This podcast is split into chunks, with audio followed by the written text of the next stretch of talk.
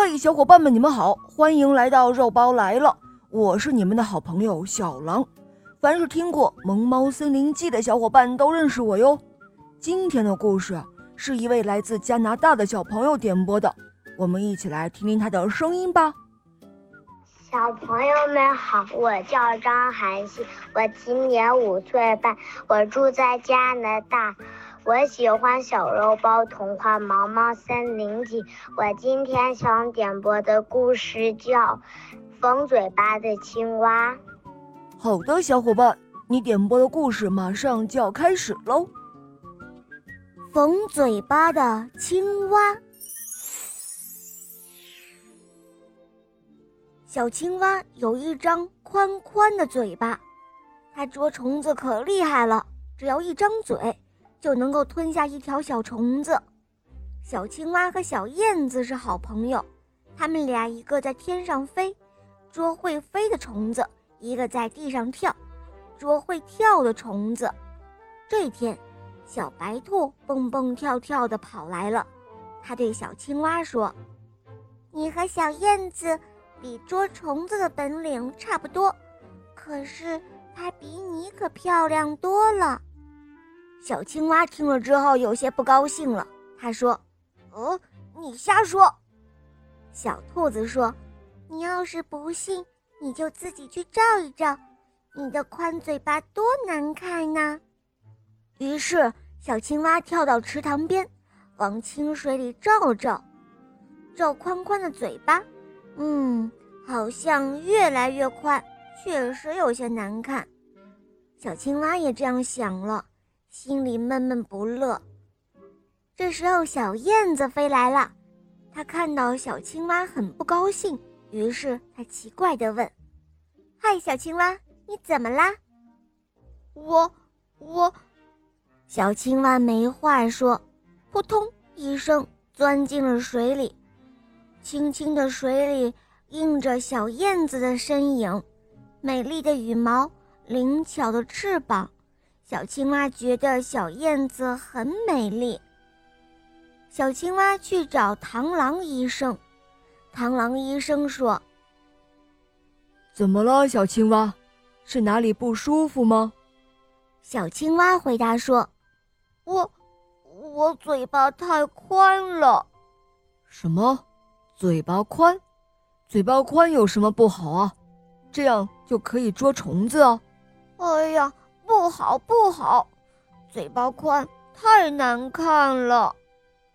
螳螂医生没有办法，只好替小青蛙把嘴巴缝上了几针。这样一来，宽嘴巴就变成了小嘴巴了。小青蛙多得意啊，有了一张漂亮的小嘴巴。小青蛙去捉虫子，可是虫子在它眼前跳来蹦去。就是一只也捉不到，小青蛙想，捉不到虫子没什么，只要有张漂亮的小嘴巴就行了。可是同伴们都不理小青蛙了，因为啊，原来它的叫声是呱呱呱的，可是现在呢，它只会咕咕咕的叫了，谁能够听懂它在说什么呀？小青蛙饿了。只能喝一喝清水，小青蛙孤零零的。它跳到岸上，看到了长颈鹿叔叔。他说：“呃，长颈鹿叔叔，您的脖子那么长，多难看呀！”长颈鹿叔叔却是哈哈一笑，伸长了脖子，吃着高高的树枝上的嫩叶。他说：“小青蛙。”你看我的长脖子有多好啊！小青蛙在水边遇到了白鹭阿姨，她说：“白鹭阿姨，你的脖子又细又长，嘴巴又长又尖，多难看啊！”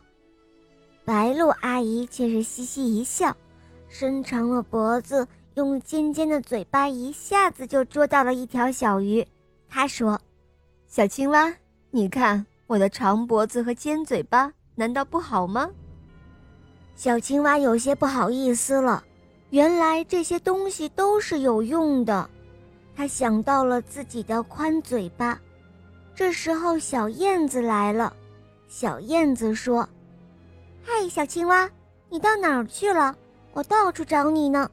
诶，你怎么把嘴巴缝小了？”小青蛙说：“呃，小兔子说我的嘴巴宽不好看，所以我就……”小燕子说：“哎，宽嘴巴能够捉虫子，没有了它，你可怎么活呢？”快去拆开吧！于是小青蛙又找到了螳螂医生。